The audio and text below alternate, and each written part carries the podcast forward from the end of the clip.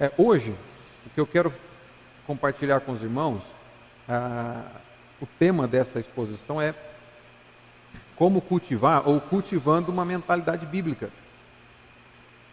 E vocês vão perceber que tem uma sequência lógica na, das outras séries, na, nas outras últimas três palestras. É, existe uma sequência lógica nessas quatro palestras que a gente vê até aqui. Primeiro, a gente viu que para não termos uma cosmovisão dualista, mas uma cosmovisão cristã, aliás, para a gente não ter uma cosmovisão dualista, é necessário termos uma cosmovisão cristã. A gente viu a diferença de dualismo e a, eu tentei defender com os irmãos aqui, a gente chegou à conclusão juntos que a maior parte da igreja no Brasil não é cristã, é dualista. Né? E para não termos uma cosmovisão dualista, é necessário termos uma, uma cosmovisão cristã. E a gente viu na semana anterior que para termos uma cosmovisão cristã, precisamos de uma visão de mundo bíblica. Hoje, o que eu quero ver com os irmãos? Para termos uma cosmovisão bíblica, precisamos cultivar o hábito de ter uma mentalidade bíblica. O hábito de cultivar essa mentalidade bíblica. Então, como que a gente molda o pensamento para que a nossa visão de mundo deixe de ser dualista e passe a ser bíblica? Cultivando o hábito de moldar o nosso propriamente com a palavra de Deus. Não há outro caminho. E é isso que eu gostaria de ver com os irmãos hoje. É, eu tinha, tem uma foto do Agostinho aqui, eu vou narrando para você que está nos slides aqui, você vai imaginando aí. A hora que você recebeu os slides no grupo, você. Ah, é verdade, ele falou disso. Então, tem uma foto do Agostinho aqui, porque eu penso que o Santo Agostinho, Agostinho de Pona, como também conhecido, é um exemplo dessa, desse cultivo de mentalidade bíblica. O Agostinho foi alguém é, angustiado na busca pela verdade. Ele passou vários momentos da vida dele em busca da verdade. E realmente é angustiante. Quando a gente lê a confissão dele, as confissões, o livro As Confissões, a gente vai entender um pouco dessa angústia de se buscar conhecer a verdade. E Agostinho buscou isso. Filosofia, religião, até que ele é encontrado pela verdade. Que é assim que o reformado pensa, né? A gente não encontra a verdade, é a verdade que nos encontrou. Cristo nos encontrou. E Agostinho vai escrever nas Confissões dele, no livro Confissões, uma frase que ficou emblemática e quando nós lemos essa frase a gente sabe, veio de Agostinho. Logo no início das confissões ele diz assim: Fizeste-nos, Senhor, para ti. E o nosso coração anda inquieto enquanto não descansar em ti. Essa frase tem o peso da angústia de um homem que buscou pela verdade durante muito tempo da sua vida.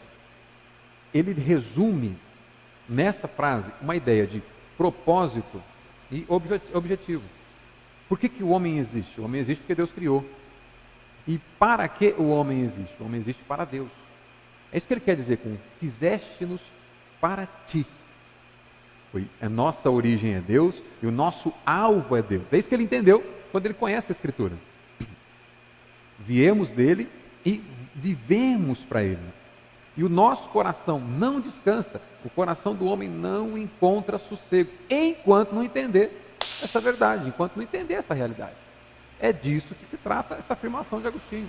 Nos fizeste para o Senhor e o nosso coração não vai descansar, vai andar inquieto enquanto a gente não entender essa verdade, enquanto a gente não descansar no Senhor. Eu quero pautar o nosso, nosso pensamento, e a maior parte dessa palestra, ela considera um artigo daquele livro que eu mostrei na semana passada, que é o Resgate da Mente Bíblica, o Resgate do Pensamento Bíblico. E é um livro que tem uma série de artigos, a maior parte do livro foi escrito por John MacArthur, mas outros autores também escreveram alguns capítulos desse livro.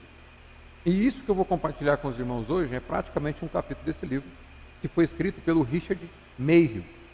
Esse Richard Mayhew nasceu em 44, está vivo ainda, é vice-presidente e reitor do Seminário Teológico Grace, que é o seminário lá do John MacArthur. E ele é professor de Bíblia lá. No slide você vai ver a fotinha dele. Está pregando aqui, um senhor simpático, um senhorzinho, cabeça branca, muito simpático. Não vou conseguir narrar os detalhes dele para você, mas é um senhor simpático. Richard May. E ele vai tratar, no, no capítulo que ele escreveu, sobre o conceito de mente redimida. Que é uma mente redimida. E ele vai mostrar falar de mente redimida é falar de um homem redimido. Somente aquele que nasceu de novo, somente o, o, o, aquele que foi regenerado, somente aquele que tem a alma redimida, tem mente redimida. Então ele define o conceito de mente redimida a partir da regeneração, do novo nascimento. Ele vai dizer o seguinte: como resultado da salvação, a mente de um novo convertido conhece e compreende a glória de Deus. Ou seja, então a capacidade de discernimento, a capacidade de compreensão, de conhecer, e, no, e conhecer no sentido bíblico da palavra, conhecer intimamente e compreender a glória de Deus nas Escrituras é algo possível apenas para aquele que nasceu de novo. E ele cita como exemplo 2 Coríntios 4, 6, quando o apóstolo Paulo diz: Porque Deus que disse: Das trevas resplandecerá a luz, Ele mesmo resplandeceu em nosso coração para a iluminação do conhecimento da glória de Deus na face de Cristo. Por que, que o Richard usa esse texto de Paulo? É porque Deus que disse: Das trevas resplandecerá a luz, Ele mesmo resplandeceu em nosso coração para a iluminação do conhecimento da glória de Deus na face de Cristo. Cristo é o sol da justiça que nasce para o seu povo. Malaquias capítulo 4, verso 2 vai nomeá-lo dessa forma. E Cristo, quando entra na realidade da humanidade, ele é como aquele sol que brilha nas trevas da noite. É, quando o sol nasce, a luz do sol não pede licença para entrar, ele simplesmente reina sobre as trevas da noite. É isso que o apóstolo Paulo nos mostra em relação à mente do regenerado. A luz de Cristo, o Espírito Santo, resplandece no coração daquele que nasceu de novo. É, é como a luz do sol que dissipa a treva. O Espírito Santo habitando no crente, no homem, e é regenerado pelo Espírito Santo. A treva dá lugar à luz de Cristo. E é essa luz do Espírito Santo que leva, que nos leva à compreensão da glória de Deus. Por isso que compreender a Escritura e enxergar glória de Deus na Escritura somente para um regenerado, somente para aquele que tem o Espírito Santo de Deus habitando nele. Enquanto isso, anteriormente, éramos cegos. É isso que o Richard vai nos lembrar nesse capítulo do livro. Antes da regeneração, éramos incapazes de enxergar a glória de Deus na Escritura e na realidade criada, porque éramos cegos. O próprio capítulo 4 de 2 Coríntios, no verso 4, Paulo diz assim: 2 Coríntios 4, 4. Nos quais o Deus deste século cegou o entendimento dos incrédulos, para que lhes não resplandeça a luz do Evangelho da glória de Cristo, o qual é a imagem de Deus. Então, é essa aqui, Paulo apresenta.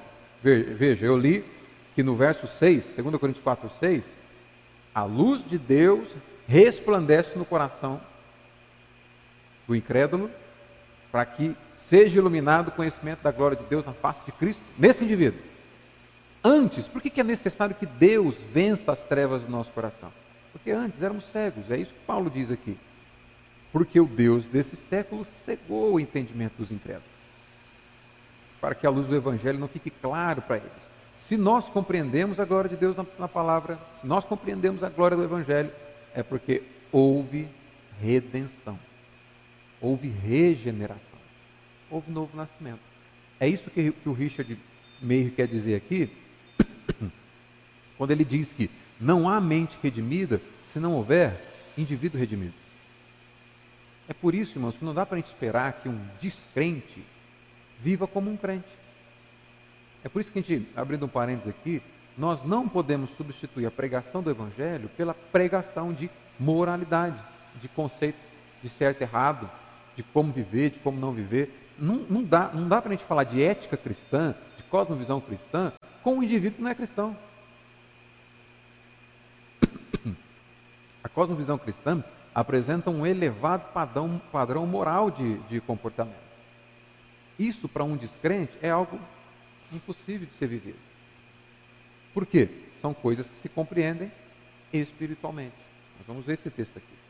Essa, possui, então, essa pessoa, então, que foi regenerada, agora ela possui aquele que Paulo chama de capacete da salvação, para proteger a mente contra as ciladas de Satanás. Efésios 6,11. Já adiantando que a gente vai ver domingo na exposição aqui. Em vez agora de estarmos vulneráveis ao ataque das trevas, nós somos protegidos com o capacete da salvação. O novo homem, então, agora tem conhecimento de Deus e da vontade de Deus. Conhecimento que antes não tinha, antes do novo nascimento, antes da regeneração.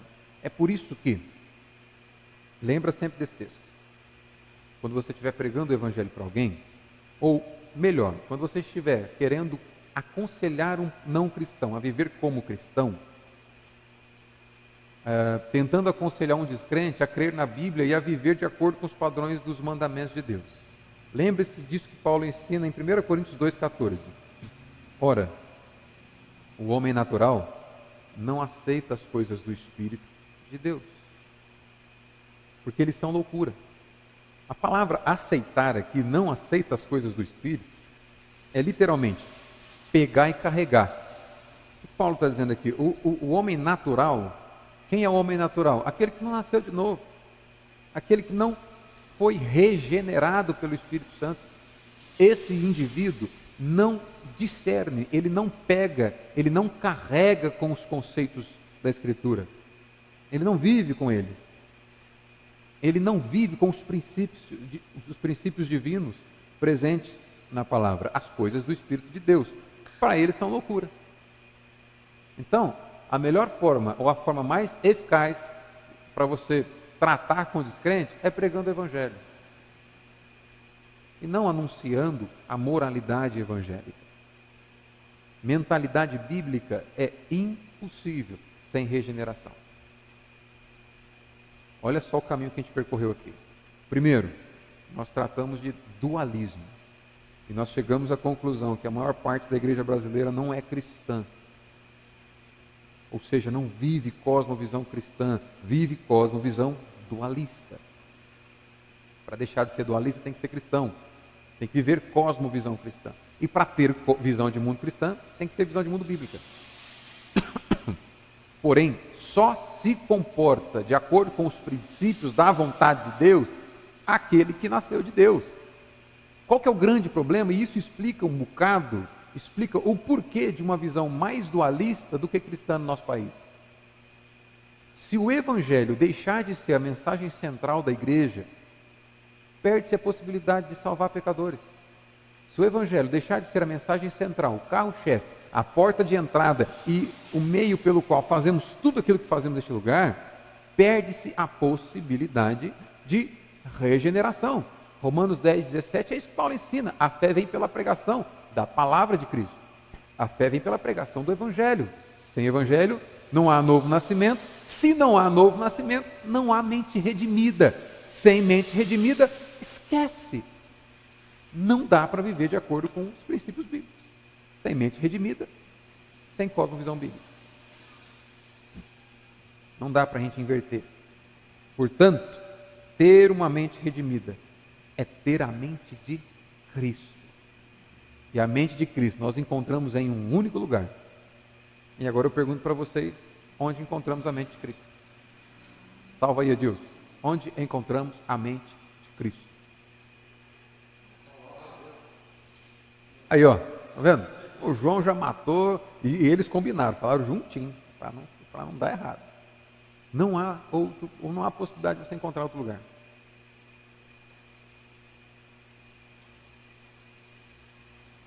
Então, uma mente redimida, ter a mente redimida, ter a mente de Cristo, que é Cristo habitando no crente. E nós encontramos a mente de Cristo na palavra de Deus. Depois de falar de mente redimida, o Richard vai falar de mente renovada. Mentalidade redimida, mentalidade renovada. O que ele quer dizer com mentalidade renovada? Quando alguém tem um relacionamento pessoal com Jesus Cristo, a mente adquire um novo modo de pensar e uma nova capacidade para eliminar velhos pensamentos. Veja, um novo, um novo comportamento que direciona a nossa forma de viver, uma nova postura, uma nova visão de mundo, agora bíblica, ela depende diretamente de um relacionamento com Cristo. Por isso que o descrente ou aquele que não tem mente redimida não vive cosmovisão cristã. Cosmovisão cristã é para aqueles que têm Cristo habitando neles e não apenas isso, é para aqueles que provam de um relacionamento real, palpável com esse Cristo que habita nele.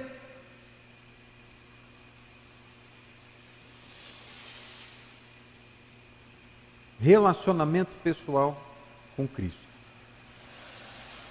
João, quando Cristo trata sobre isso, sobre isso, em João 14, 21, ele vai dizer o seguinte: Aquele que tem os meus mandamentos e os guarda, esse é o que me ama. Percebe que Jesus entrelaça aqui em uma, em uma intimidade inseparável o amor que o indivíduo tem por ele com o fato de guardar e obedecer os mandamentos dele. Só segue os mandamentos de Cristo quem ama Cristo. E por amar a Cristo, vai guardando essa informação. Por amar a Cristo, segui-lo faz todo sentido. Por amar a Cristo, conhecer a Sua palavra e viver de acordo com ela faz todo sentido para o crente. Por isso que somente aquele que tem mente redimida. Mente renovada só é possível para aquele que prova de relacionamento com Cristo. O apóstolo Paulo faz uma declaração muito importante em Filipenses capítulo 1, verso 9, que eu vou ler para vocês. Fica ligado, olha só a ordem que ele coloca nos fatores aqui. Na escritura, a ordem dos fatores altera o produto. Presta atenção. Paulo diz, Filipenses 1,9. E também faço esta oração. Paulo orando pela igreja, ele vai dizer o seguinte: que o vosso amor aumente mais e mais em pleno conhecimento e toda percepção. Presta atenção na sequência. Que o amor de vocês cresça em conhecimento O que significa isso? Nós não somos agnósticos. O que, que o agnóstico pensa? Se eu puder conhecer a Cristo, eu vou amá-lo. Nós não pensamos assim. Nós somos cristãos, não agnósticos. Como que o cristão pensa? Por amar a Cristo, eu vou buscar conhecê-lo. Proposta é diferente. Por isso que Paulo está dizendo o que o amor de vocês, ou seja, ele parte do pressuposto que eles já amam a Cristo. Ele não está falando com pessoas que querem conhecer a Cristo, porque se conseguirem conhecer a Cristo, vão amá-lo. Ele parte do pressuposto que está falando com pessoas que já amam a Cristo. Ele vai dizer: olha, que esse amor que vocês têm por Ele cresça no conhecimento dele, na percepção dele. A proposta é outra. O agnóstico quer conhecer para amar. Nós amamos e por amar queremos conhecer. Isso nos ensina algo importante, porque nos mostra, nos dá uma régua para aferir o nosso amor por Cristo. Paulo está orando para que o amor cresça em conhecimento. Sabe o que a gente pode entender com isso? Quanti, o, o quanto nós desejamos conhecer a Cristo revela o nível de nosso amor por Ele. Eu não conheço para amá-lo, pelo fato de amar tanto, eu quero conhecê-lo. É isso que Paulo nos mostra com esse texto aqui. O quanto você busca conhecer esse Cristo, que você diz que ama, revela o quanto você o ama.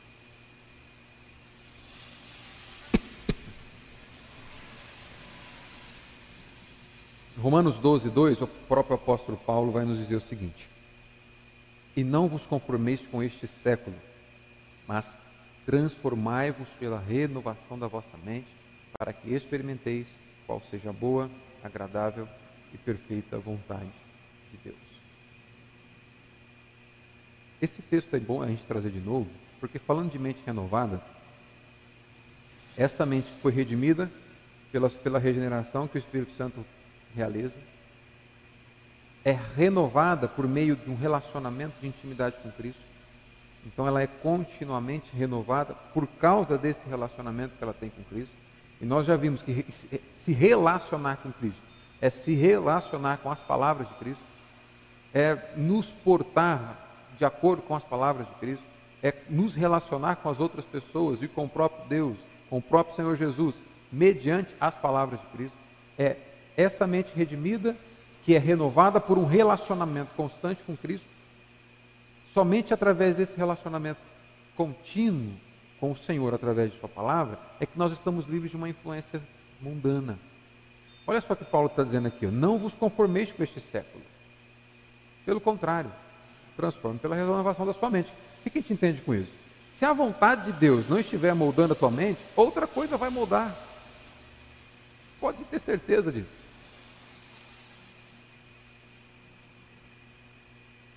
Já viu aquela expressão, principalmente adolescente que está virando jovem, ou seja, não é nem criança e nem é adulto, é adolescente. É muito comum alguns mais rebeldes dizerem o seguinte: eu penso com a minha própria cabeça, ninguém me influencia. Né? Isso é típico também de arminiano. Né? Eu tenho livre-arbítrio, então eu determino, eu determino os rumos da minha vida. Eu escolho. Ninguém pensa com a própria cabeça. Quando nós nascemos, quando você chegou aqui, o mundo já estava andando. E, existe um horizonte de pensamento, existe um horizonte de conhecimento intelectual que molda a tua forma de, de comportar-se, de, de se relacionar com as pessoas. Você vive de acordo com aquilo que aprendeu, você vive de acordo com os valores que você recebeu de seus pais, você vive de acordo com os valores que você aprendeu na sua caminhada cristã, o tempo todo seu comportamento está sendo moldado. Ninguém pensa com a própria cabeça. E o grande problema é que se ou a palavra de Deus nos molda, ou algo vai nos moldar. E o que Paulo diz aqui é que se Deus não nos moldar por meio da sua palavra, esse mundo certamente vai. Lembra? A primeira palestra eu disse, usando aquele, aquela imagem da menininha lá equilibrando em cima do muro, que não existe imparcialidade. Ninguém vive em cima do muro. Ou a sua mente é de Deus, ou a sua mente é do diabo. vamos ver isso aqui. Em Efésios capítulo 4, nos versos 22 a 24, Paulo diz assim: No sentido de que, quanto ao trato passado, vos despojeis do velho homem, que se corrompe segundo as concupiscências do engano, e vos renoveis no espírito do vosso entendimento, e vos revistais do novo homem, criado segundo Deus, em justiça e retidão procedentes da verdade. Falando de mente renovada aqui. Já, Paulo já escreve para pessoas que têm mente redimida. Esse é o nosso contexto. Homens nascidos de novo têm mente redimida. Mente renovada agora está intimamente relacionado a um comportamento visível que Paulo traz aqui pela, por essa ilustração de um, um comportamento que tinha antes, que deixa de ter e passa a ter um novo comportamento. O que é esse novo comportamento? É o homem que Deus criou. Por isso que no verso 24, Paulo diz: Vos revista do novo homem, criado segundo Deus, criado de acordo com os princípios divinos, em justiça e retidão, que procedem da verdade, que é a palavra de Deus. E é interessante como que Paulo transita do verso 22 para o 24, como ele transita do velho homem para o novo homem, colocando no meio a renovação da mente, colocando no meio a transformação do entendimento. É como se ele estivesse dizendo o seguinte: olha, você deixa de ter uma vida antiga e passa a ter uma vida nova, você passa a viver conforme uma mente redimida, quando a sua mente é renovada continuamente pela verdade. Mais uma vez, para defender a tese de que não há mente renovada sem relacionamento constante com a palavra de Cristo. A Bíblia diz então, em Colossenses 3:2, pensai nas coisas que são de cima e não nas que são da terra. Isso aqui é uma ordem. Pense nas coisas do alto. Como que você pode pensar nas coisas do alto? Como que você pode obedecer essa ordem de Colossenses? Tem um senhorzinho, vocês iam gostar de conhecer ele. É o senhor Harry Blamers, um teólogo anglicano. Eu separei ele aqui para você ver é, ele escreveu um livro, morreu, faleceu em 2017. esse teólogo. Ele escreveu um livro que foi publicado pela Shed Publicações. O nome do livro é A Mente Cristã: Como o Cristão Deve Pensar. Eu pude ler alguns trechos desse livro. É bem interessante, não consegui ler o livro inteiro ainda, mas eu separei uma porção aqui para você entender como que ele diz, o que é pensar de forma cristã. Veja só, o que é você pensar como crente? Ele diz assim: pensar de forma cristã é pensar em termos de revelação. Para os não cristãos, Deus e a teologia são invenções da mente humana. Para os cristãos, Deus é real e a teologia cristã nos revela a sua verdade. Diferença principal de não cristão e cristão. O não cristão tem Bíblia e Deus como ficção. O cristão tem Deus como a mais pura e sublime realidade e a teologia cristã como a fonte de acesso à verdade que Deus revela. É assim que nós pensamos. Para a mente secular, a religião é apenas uma questão de teoria. Para a mente cristã, o cristianismo é uma questão de atos e fatos. Os atos e fatos são a base da nossa fé, que estão relatados na Bíblia Sagrada.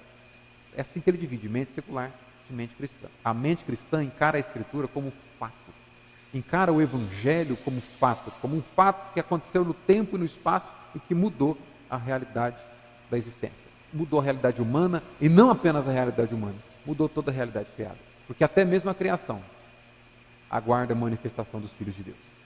O Evangelho de Cristo, esse fato registrado no tempo e no espaço que nós contamos hoje, pedindo para que as pessoas se lembrem de algo que aconteceu há mais de dois mil anos, é onde está o fundamento da nossa fé. Isso é mente cristã. Voltando lá para o Richard, ele vai dizer que na salvação, os cristãos são capacitados com a habilidade mental regenerada para compreender as verdades espirituais. Após a salvação, os cristãos precisam readaptar os seus pensamentos mediante a renovação da mente. É o que eu disse lá com o exemplo de Paulo. Usando a Bíblia como ferramenta para essa renovação. Então, portanto, já abrindo um parênteses para exemplificar isso aqui, é impossível ter mente cristã se a Bíblia é aberta só na igreja. Aqui eu sei que não acontece isso, porque bom presbiteriano é sempre, está sempre com a Bíblia ali, ou está no celular na Bíblia, né, ou está lendo a Bíblia. Vocês são assim. Não há possibilidade de mentalidade cristã sem contínuo relacionamento com a palavra de Deus. O crente precisa sempre estar atento para não retornar a seus pensamentos tolos e não bíblicos, causados pelo efeito prolongado do pecado.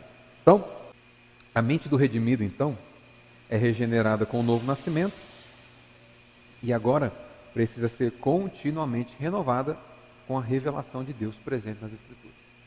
Então, percebe que não há um momento da vida cristã em que a gente possa relaxar. Não há nenhum momento da nossa caminhada com Cristo em que a gente possa dizer o seguinte: olha, já conheci o suficiente. Está funcionando legal aí? Está chegando? Não há nenhum momento da nossa vida cristã que a gente pode chegar e dizer: bom, agora eu já sei o suficiente, eu acho que a partir daqui eu posso ter menos contato com a Escritura porque eu já conheço toda ela. Isso é o começo da morte começo da fé definhando. Relacionamento com Cristo gera mente renovada. Portanto, relacionamento não é algo que você. Relacionamento é diferente de visitação. Amizade é diferente de coleguismo. O colega é aquele que você vê, sei lá, só no domingo na igreja.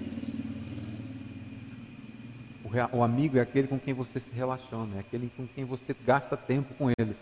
E a Bíblia nos ensina que nós não somos mais inimigos de Deus, mas agora amigos. E nós podemos provar esse relacionamento com Ele. O Richard também vai tratar do conceito de mente de Cristo. Veja, mente redimida, mente renovada. Agora ele fala sobre mente de Cristo. Espiritualmente falando, o cristão deve ser como um filho obediente, como uma ovelha sem mancha do rebanho de Cristo que desfruta intimidade muito grande com Deus. É espantoso, aí ele faz assim. A mente de se temos a mente de Cristo, nós temos a mente do Filho de Deus, portanto nós podemos provar de intimidade com Deus. É, é, é isso que ele quer que a gente entenda. E o que, que ele vai desenvolver aqui? Ele vai, ele vai dizer que é espantoso como que acadêmicos e filósofos ao longo dos séculos reconheceram a importância da razão, a importância da mente humana, mas rejeitaram o Criador da mente humana. Rejeitaram o Salvador da alma. E aí, você pode acompanhar aí, poderia, o René Descartes, o, o Richard vai citar a história do René Descartes. René Descartes foi um filósofo que viveu entre 1596 a 1650, filósofo, físico, matemático francês, era um católico, religioso, que, no entanto, foi o precursor do racionalismo, precursor do pensamento moderno, aquele que coloca a razão em primazia e rejeita qualquer influência de algo que não seja racional. É, é, é, é daqui, é esse, é, é, é, esse pensamento racionalista que vai influenciar grandemente a teologia liberal do século XIX, que a gente viu lá no início. E o Richard, tratando do René Descartes, ele vai dizer o seguinte: Descartes lutava havia semanas com questões sobre dúvida e razão. Interessante algo que você sabe da vida do Descartes, ele sempre acordava mais cedo, mas não saía da cama. Por quê? Ele ficava horas pensando. Aí, trabalho bom.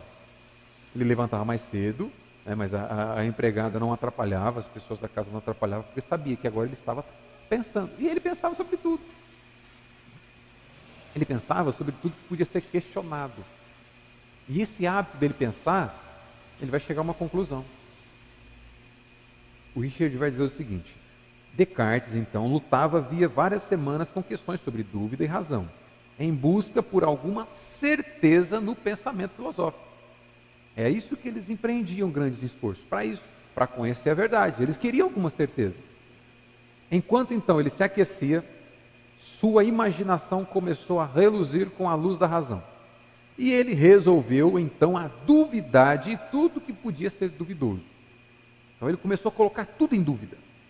Duvidar tudo, duvidar sobre tudo. Dogmas da igreja, colocações da escritura, outros filósofos que escreveram e pensaram antes dele. Ele começou a colocar todos os conceitos já dados por certo em dúvida. Começou a duvidar sobre tudo. E ele chegou a uma conclusão. Só não dá para duvidar de uma coisa. Só uma coisa que a gente não tem dúvida. Que a gente duvida. É isso. Descartes chegou a essa conclusão.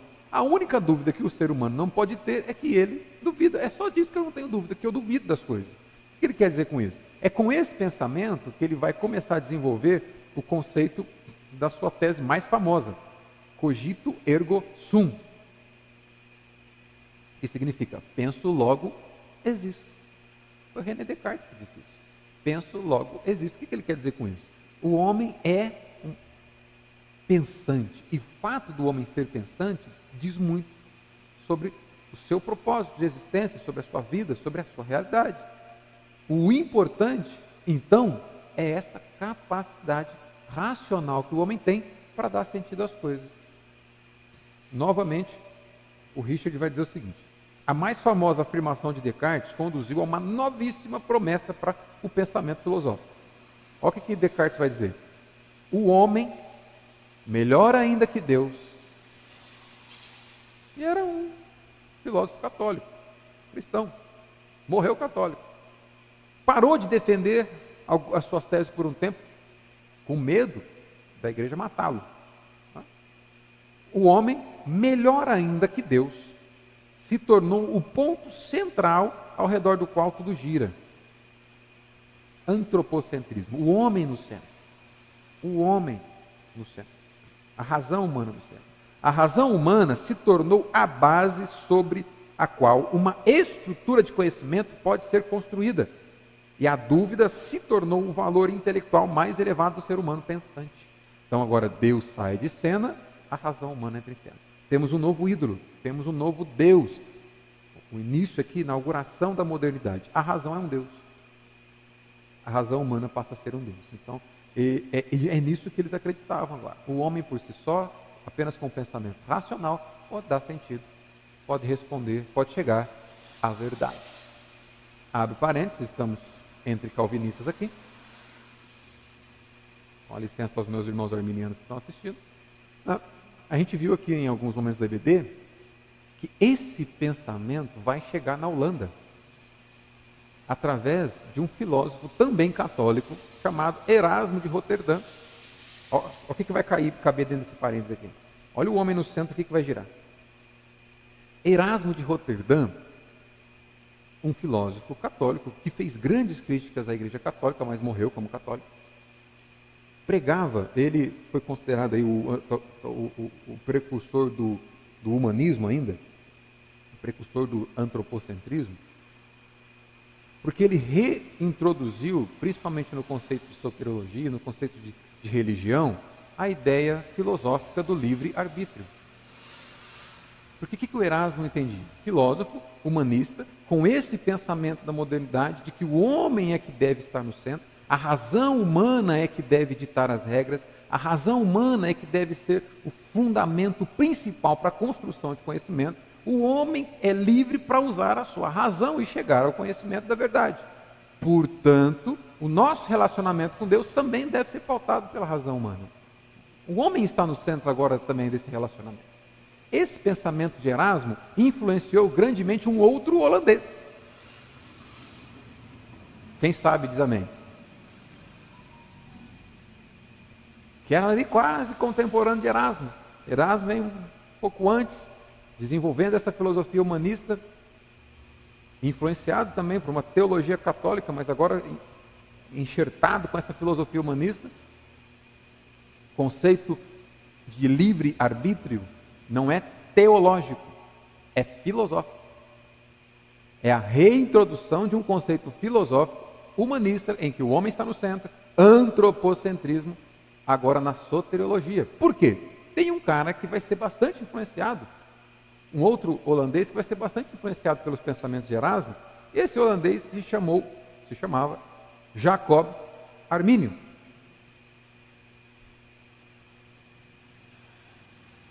Onde a gente chega com isso?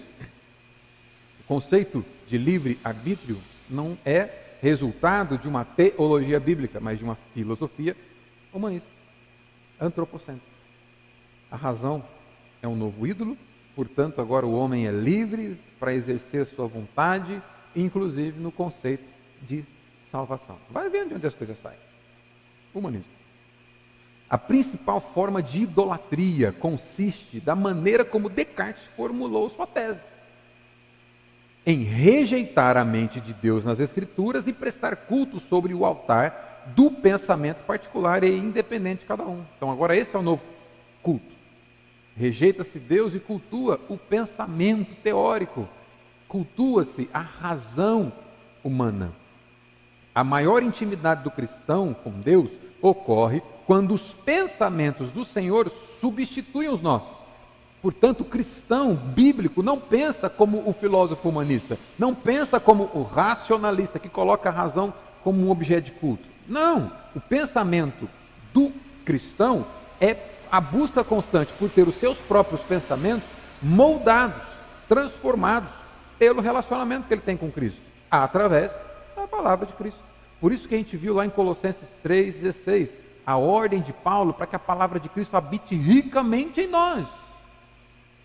Porque não há outro meio de ser moldado por ele a não ser sendo cheio da palavra dele. De modo diferente de Descartes, então, todos os cristãos deveriam ter alegria em adotar a mente verdadeira e exata de Deus. Olha só, de modo diferente do de Descartes, todo cristão deve ter alegria em adotar a mente verdadeira de Deus, verdadeira e exata. Paulo chega a essa conclusão, porque eu citei o exemplo do Jacob Armínio, que ele teve uma grande crise com a doutrina da graça livre de Deus. Então, quando ele estuda com o Teodoro Bessa, o sucessor de João Calvino, e ele aprende a doutrina da graça livre de Deus, ele volta para a Holanda com a mente meio virada. Ele não conseguiu, ele não, não, ele não digeriu muito bem essa doutrina. Então, já com essa uh, dificuldade de alinhamento com a doutrina da graça de Deus, mais a influência do pensamento humanista, perdeu a oportunidade grande aí de fazer o que Paulo fez em Romanos 11. Paulo, em Romanos capítulo 11, no verso 33, depois, olha só o que acontece com o roteiro de Romanos. Depois que Paulo descreve a teologia do Evangelho, o detalhamento do Evangelho, a carta de Paulo aos Romanos é uma carta missionária. Ele quer apresentar o Evangelho para a igreja de Roma, que é aquele Evangelho que ele vai pregar, que ele pretende pregar na Espanha.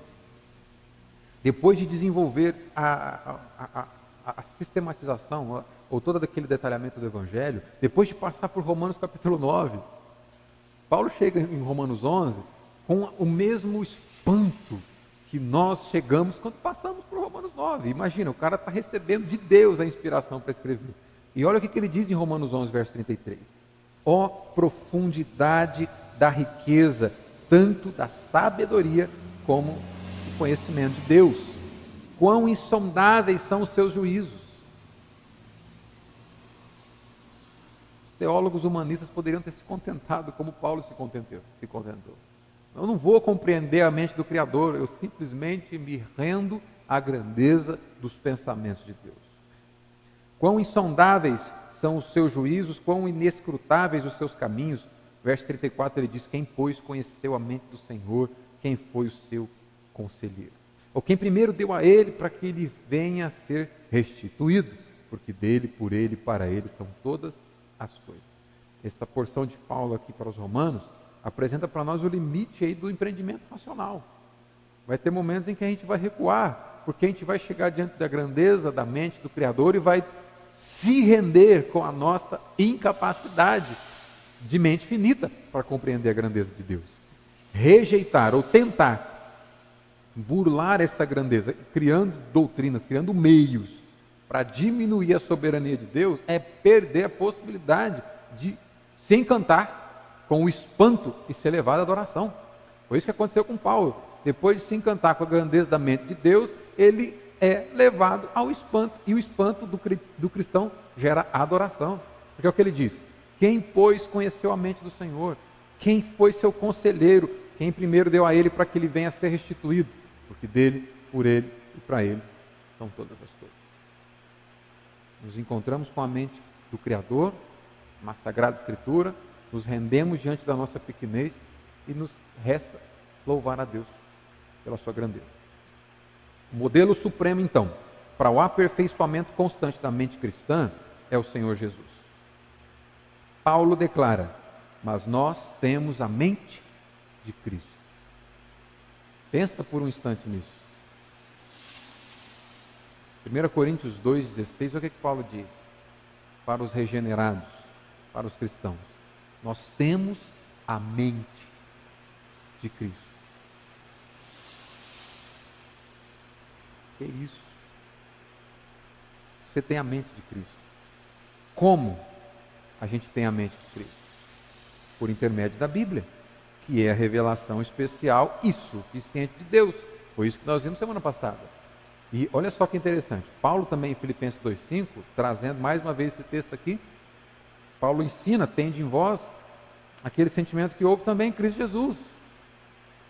Tendo em vós o sentimento de Cristo Jesus, a forma de pensar de Cristo Jesus, uma forma de pensar que o levou à ação. É isso que Paulo está dizendo.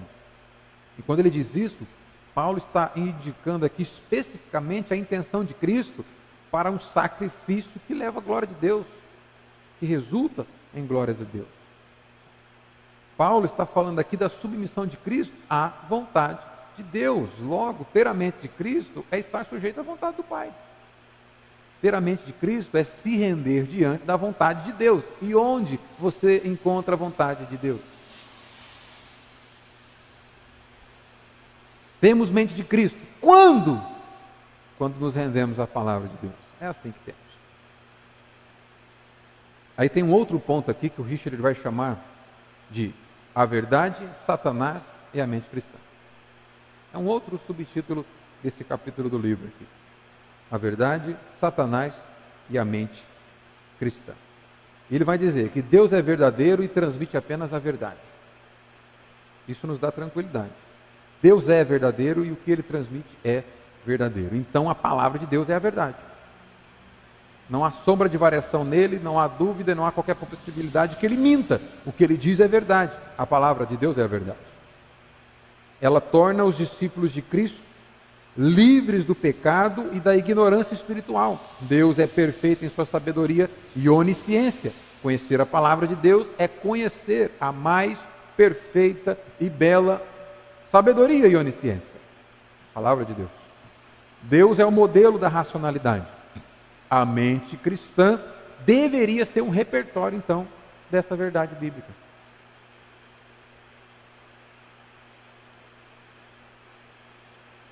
Irmãos, aqui reside o nosso pecado. Vê se você concorda comigo.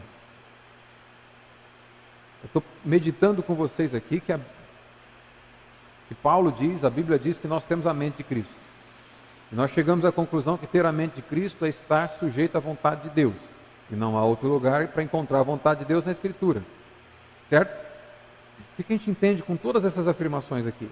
A mente cristã, a mente cristã, deveria ser saturada. O que é ser saturado?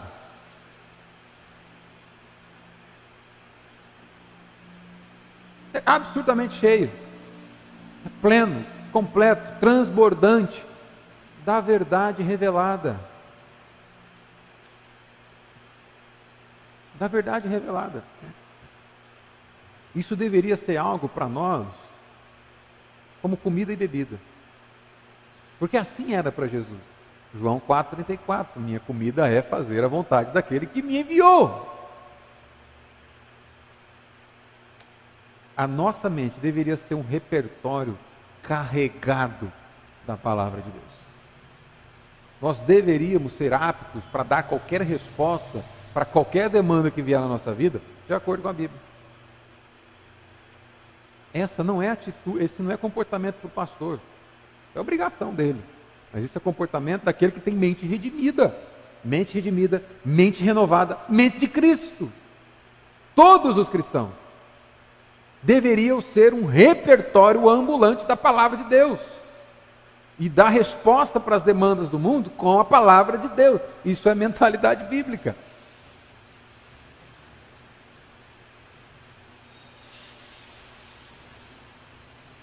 Eu acho interessante o exemplo de Moisés e o povo de Israel. Né? Quando Deus desceria sobre o monte para se revelar ao povo, Moisés, imagino que estava empolgado. Olha só, Deus virá, nós vamos ouvir Deus falando.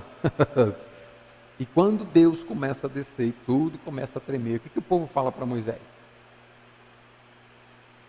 Quem lembra? Moisés, vai você. Suba você, fale Deus com você. Fale você com Deus, a gente não. Mas às vezes a gente traz isso para o contexto atual, né? Olha, esse negócio de ouvir Deus é coisa para pastor. Então, pastor, vai lá você. Ouve e nos traz o recado. E de preferência uma forma que a gente vai entender. Não. Ouvir a voz de Deus é para o povo de Deus. Ouvir a voz de Deus é para o Filho de Deus, é para aquele que tem a mente do Filho de Deus. Isso é para mim, isso é para você, isso é para todo aquele que nasceu de novo. É isso.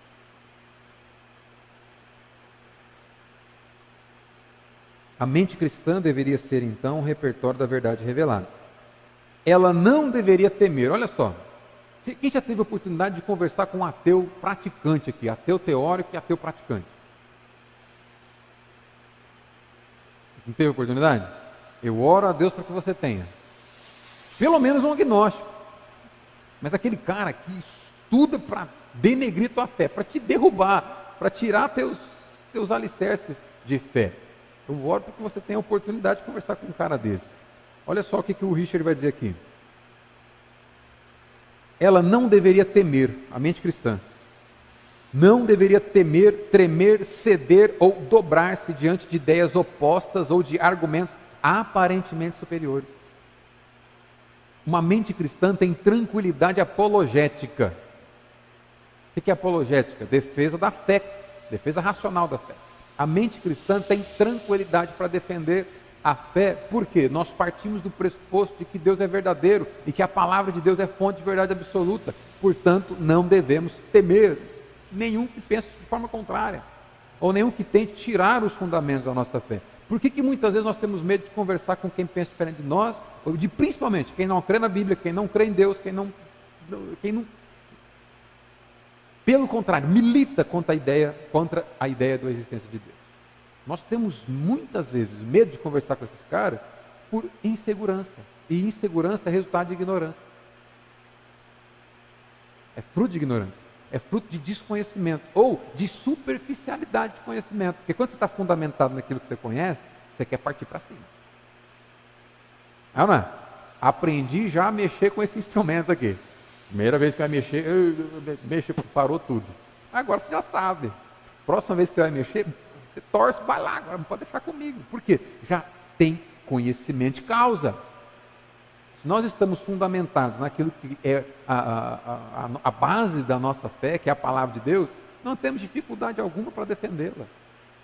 Temos dificuldade para defender a Bíblia quando não a conhecemos.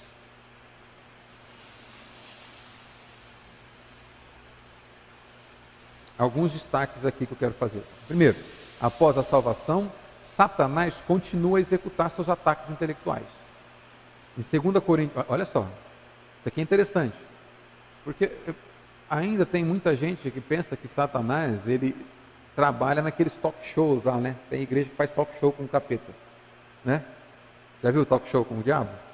Entrevista, pergunta o nome, o que está fazendo aqui, o que você gosta de comer, né? Como é que você vive? O que está fazendo na vida desse, desse crente? Ah, está destruindo ele. Então faz talk show com o diabo. Muitos, muitas pessoas acreditam que isso é verdade. E acreditam que é assim que o diabo trabalha. Mas olha só, após a salvação, Satanás continua empreendendo ataques intelectuais. 2 Coríntios 11, 3, Paulo diz: Mas receio que, assim como a serpente enganou Eva com a sua astúcia, assim também seja corrompida a vossa mente se a parte da simplicidade e pureza devidas a Cristo.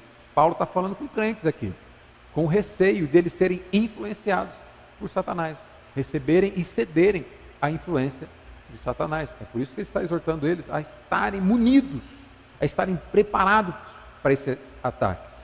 Eva permitiu, ele traz o exemplo de Eva aqui. Eva permitiu que Satanás pensasse por ela. Veja que interessante. Eva permitiu que Satanás pensasse por ela. Ela decidiu pensar por conta própria, independente de Deus. Quando ela permitiu que Satanás pensasse por ela, e ninguém pensa com a própria cabeça, sempre há uma influência, quando Satanás, quando ela permite Satanás pensar por ela, então ela pensa independente de Deus. Quando Eva, ainda para ilustrar isso aqui, pensar de forma autônoma, separada, independente de Deus, é permitir que Satanás pense por nós, e ele vai arrumar um jeito de te influenciar, e esse era o tipo de pensamento que a gente tinha antes da redenção. Lembra? Paulo ensina em Efésios capítulo 2, versos de 1 a 3. Antes da nossa redenção, estávamos mortos, escravos. De quem? Do mundo, do diabo e do próprio pensamento. Então, esse pensamento controlado pelo diabo, pelo pecado e pelo mundo, era o que tínhamos antes da redenção que tínhamos antes da obra regeneradora de Cristo. Agora nossa mente é do Filho de Deus, a mente é de Cristo. Quando Eva, olha só, quando Eva teve conclusões que eram diferentes das conclusões de Deus, ela agiu de acordo com as próprias conclusões. Pensou diferente do padrão estabelecido por Deus. Teve conclusões diferentes e agiu de acordo com suas próprias conclusões e não de acordo com o mandamento de Deus. Essa atitude intelectual independente de Deus é pecado. Pensamento independente de Deus é pecado. Esse foi o pecado de Eva, pensar por conta própria. Isso não é lavagem cerebral. Isso é purificação cerebral. Não é isso que os descrentes falam? A igreja faz lavagem cerebral. Não apenas cerebral. Corpo, mente, espírito, tudo lavado pelo sangue de Cristo. Não temos mais agora a mente influenciada por Satanás, nem pelo pecado, nem pelo mundo, mas conduzida pela palavra de Deus. Pensar independente de Deus é pecado. É uma afronta à santidade de Deus. Por que, que é muito sério a gente afrontar a santidade de Deus, irmãos? O que, que significa dizer que Deus é santo? Olha, pensa um pouquinho comigo aqui. É, nós não somos únicos, certo? Existem várias pessoas como a gente. Estou dizendo em relação à espécie. Muitos bilhões de seres humanos. Uma árvore não é única, existem várias espécies de árvore. É, um cachorro não é único, existem várias espécies de cachorro. Toda a realidade criada não é única, existem várias coisas. O Sol não é único, tem outras estrelas parecidas com ele. Quantos são parecidos com Deus? Não há. Dizer que Deus é santo é dizer que não há nada que se compare a Ele. Portanto, não agir de acordo com o padrão dele é injustiça. É afetar a santidade de Deus. Por isso que é algo muito sério.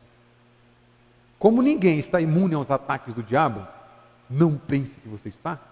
Como ninguém está imune aos ataques do diabo, é necessário prestar atenção ao encorajamento da palavra de Deus. Em 2 Coríntios 10, 4 e 5, Paulo diz assim: Porque as armas da nossa milícia não são carnais, e sim poderosas em Deus para destruir as fortalezas. Como? destruindo raciocínios falaciosos. Em algumas traduções vai dizer destruindo sofismas. Mentira, são argumentos, raciocínios que buscam te influenciar para algo errado. A mente cristã destrói esses raciocínios. A mente cristã destrói o que é o pensamento errado. Por quê? Porque ela tem um padrão de pensamento correto. Como que você descobre uma mentira? Como que você descobre que o instrumento está desconfigurado, fora de parâmetro, desparametrizado. Tem um parâmetro, não tem um padrão? Você vai configurar ele conforme o parâmetro de, de, de calibração. Pois é, a Escritura nos dá parâmetro para calibrar a existência, para regular toda a existência.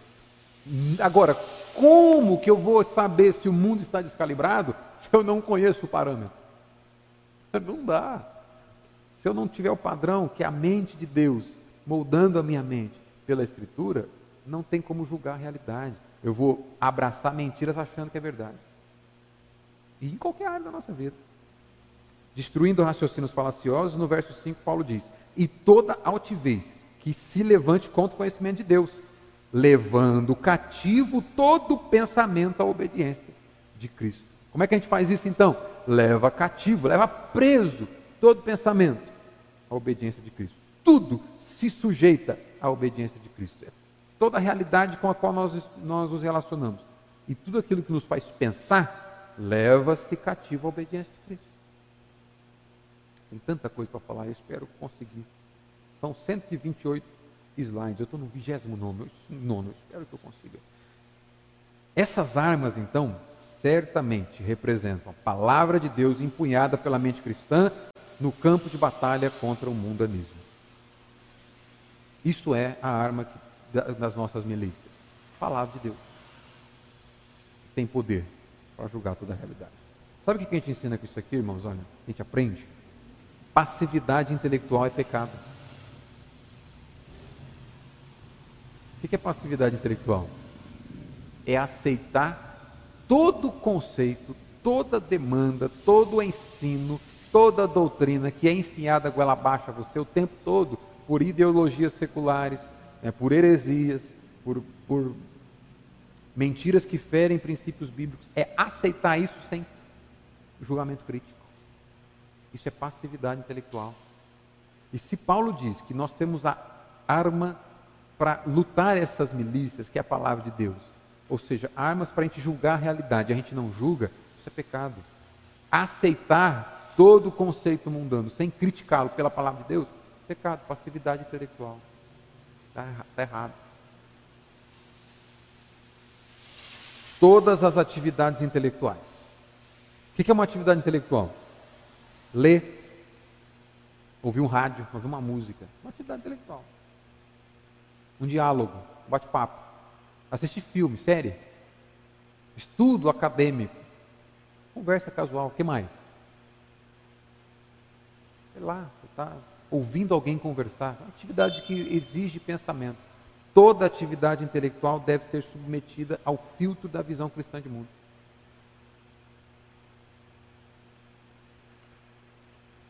E o objetivo é determinar o parâmetro. Perdão, é comparar com o parâmetro. Aqui está o parâmetro. Tudo aquilo que é me oferecido, vou checar com o que está escrito aqui. Se estiver desparametrizado, não vai funcionar.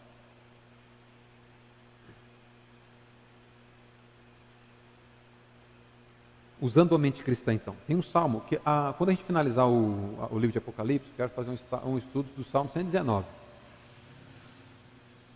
Acho que vai levar uns dois anos, a gente termina ele. É, mas vamos fazer o estudo do salmo 119. Por quê? Nós estamos orando por, a, por despertamento bíblico na igreja de Pitangueiras. Nós estamos orando para que nós, como igreja, tenhamos essa atitude aqui.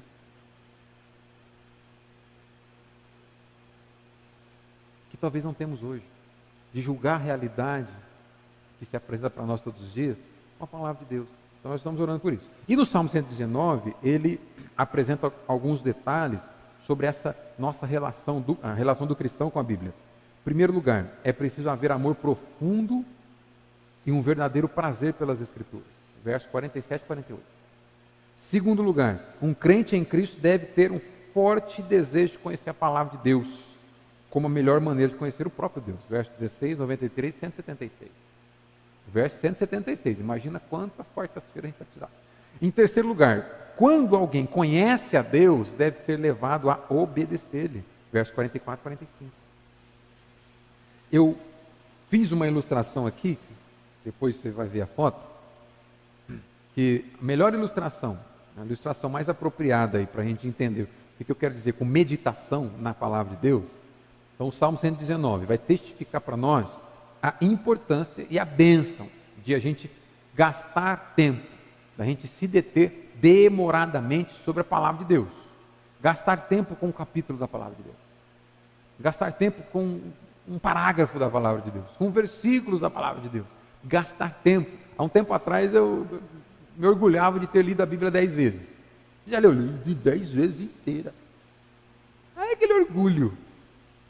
Ah, que, que diz Sofonias? Ah, é preciso voltar lá, Ageu.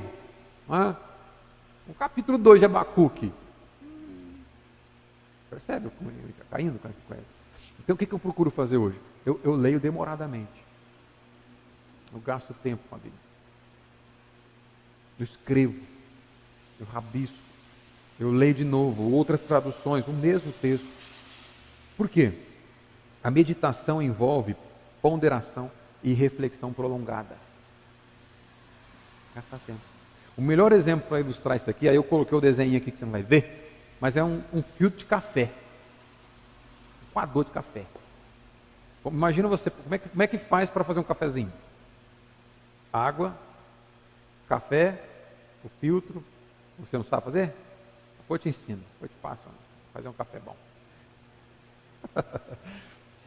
Ó, água e o pó de café. Se eles não se encontrarem, vai sair o cafezinho?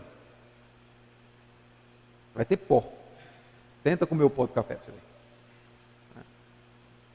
Água pura.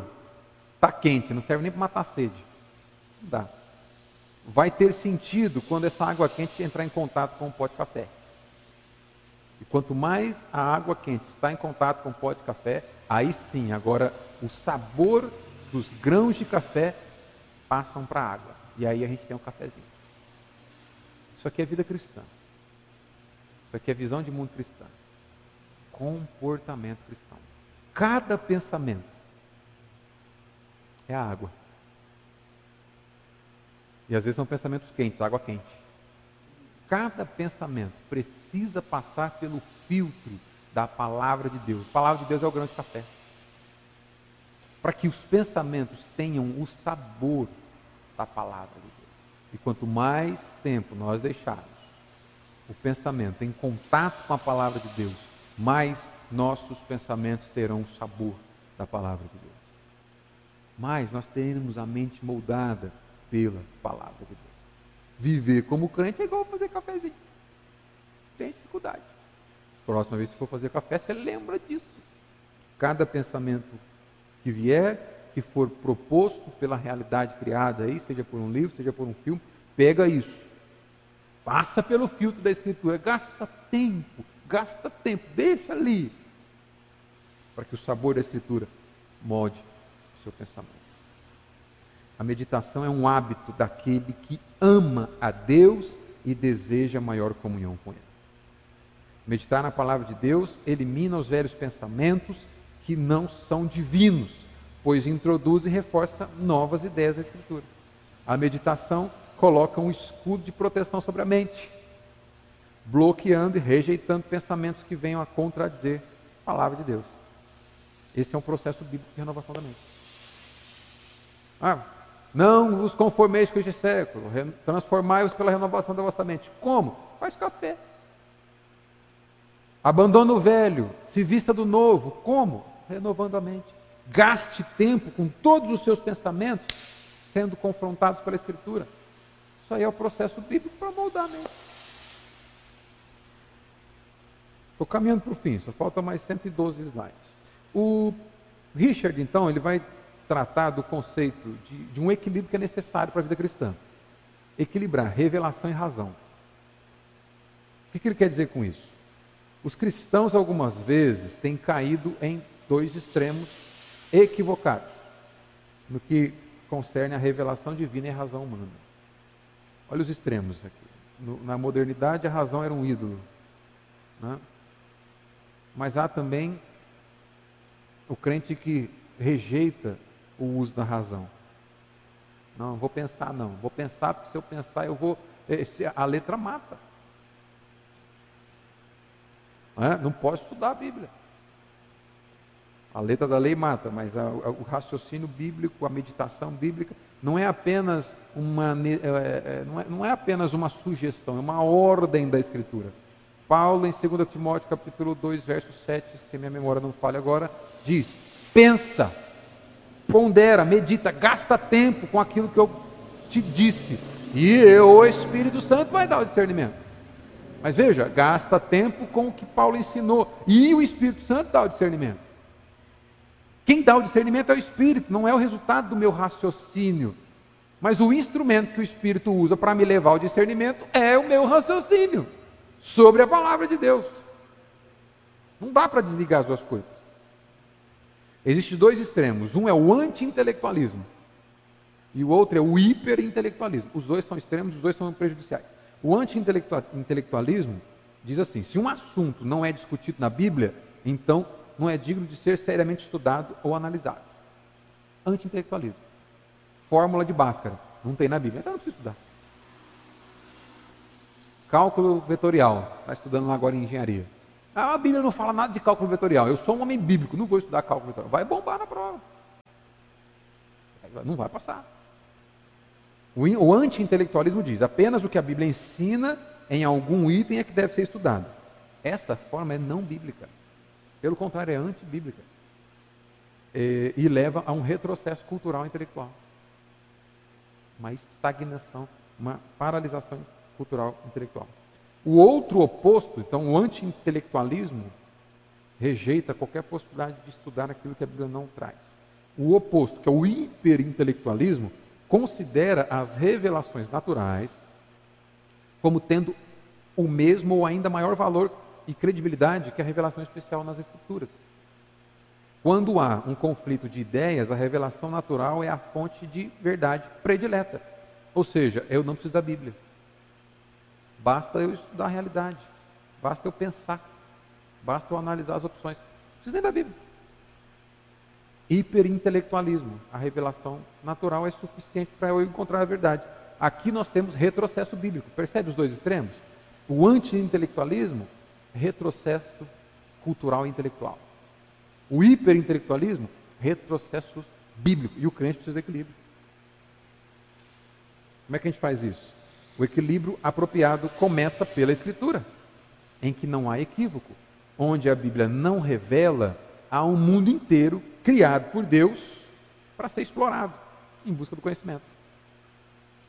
Porém, com a consciência de que a habilidade humana para traçar aí as conclusões é sempre falível, de modo diferente da palavra de Deus que é infalível. Então, cada realidade estudada deve ser estudada sempre com a sujeição da revelação especial de Deus. Eu não vou deixar de estudar o que a Bíblia não dá, não revela. Não, eu vou estudar. Aqui que surgiu a ciência moderna, não sei se você sabia. A ciência moderna não surgiu com o naturalismo. O naturalismo que rejeita a existência de Deus. A ciência moderna surgiu com crentes tementes a Deus, querendo conhecer a realidade criada para a glória de Deus entendendo que Deus criou todas as coisas e encantado com a criação, foram estudar para descobrir como que funciona a gravidade, para descobrir como funcionam as leis da física, para descobrir a grandeza de Deus através da ciência. A lei moderna surge com pensamentos cristãos, pensadores cristãos, e não com naturalistas. Inequivocamente, ó, inequivocamente, com e pela perspectiva da visão cristã de mundo, os crentes entrelaçam então a sua mente e a mente de outros ao que há de melhor em suas habilidades e oportunidades. Entretanto, muitas advertências sábias devem ser consideradas. Então, nessa tentativa de a gente ter um equilíbrio, entrelaçar as mentes para buscar conhecimento, é, é, o Richard vai fazer alguns alertas. Ele diz o seguinte: primeiro, para mudar a maneira como, uma própria, como a sua própria geração pensa, primeiro você precisa ser cristão. Primeiro você precisa pensar como cristão. Não dá para você levar alguém a um lugar que você nunca chegou. Primeiro alerta dele aqui. Segundo, a educação secular, com uma gama de disciplinas, é, é uma prioridade muito importante, mas secundária, se comparada à educação cristã. Ou seja, obedecer à grande comissão de Cristo Jesus, levar o Evangelho até os confins da terra a toda criatura. Conhecer e pregar o Evangelho. Terceiro, a revelação geral aponta, quando muito, para um poder superior. Revelação geral é a natureza, a existência. A revelação geral aponta para um ser superior. A revelação especial apresenta esse ser superior dizendo é Deus, é o Deus Trino, Criador, mantenedor da existência e que nos deu o nosso único Redentor, que é Jesus. Então, esse é um ótimo equilíbrio a criação natural, a, revelação geral, a, razão aplicada a conhecer tudo isso para render glórias a Deus, que é o Criador de tudo isso. Quatro, conhecer a verdade não é tão importante quanto ter comunhão pessoal e redentora com a verdade. Jesus. João 14,6 ele não diz, eu sou o caminho, a verdade. Então, conhecer a verdade é importante, mas melhor é se relacionar com ela é ter relacionamento com Cristo. Eu vou correr aqui, depois com os slides vocês veem isso. Tem. Quero ver se tem mais alguma coisa que eu estou perdendo, mas já estou acabando já. Para a gente não estender muito.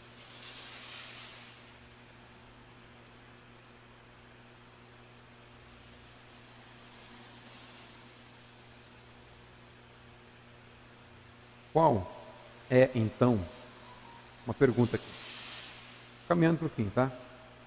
Já estou no centésimo, vigésimo segundo slide, só mais três.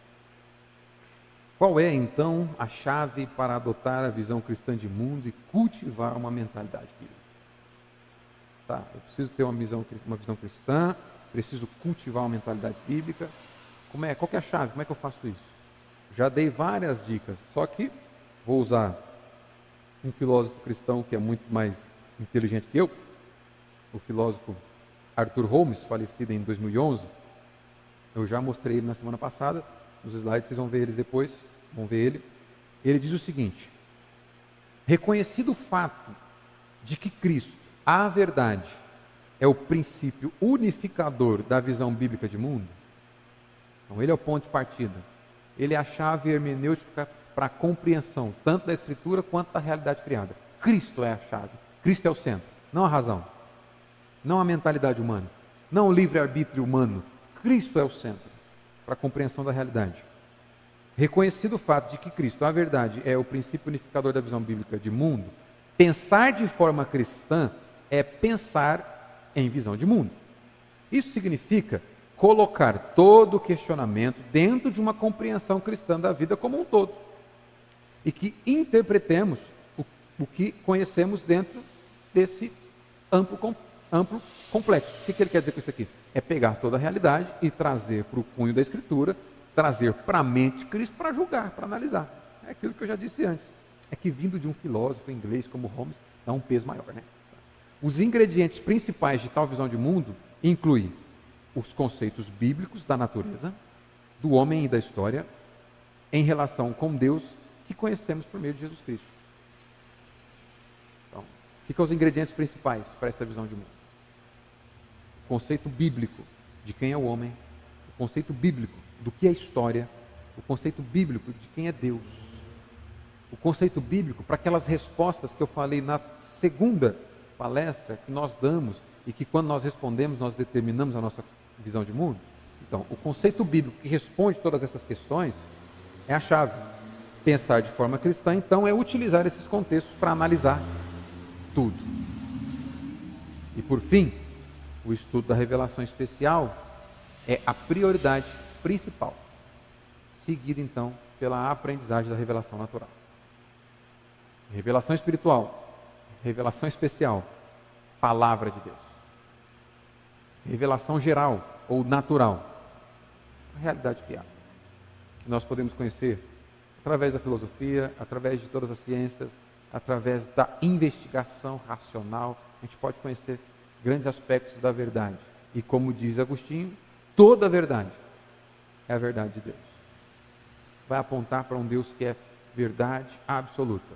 Por isso que a revelação especial é prioritária. Salomão o homem mais sábio que já existiu, escreveu isso há 3 mil anos. E a gente está aqui. Eu estou gastando, olha só, eu gastei uma hora e 25 minutos. Vai bater agora, vai cravar, uma hora e 25 minutos. Para falar algo que Salomão disse em uma frase. Presta atenção nisso, olha só o que Salomão disse em uma frase. Provérbios capítulo 1, verso 7. O temor do Senhor é o princípio do saber temor do Senhor é o princípio da sabedoria. Mas os loucos desprezam a sabedoria e o ensino.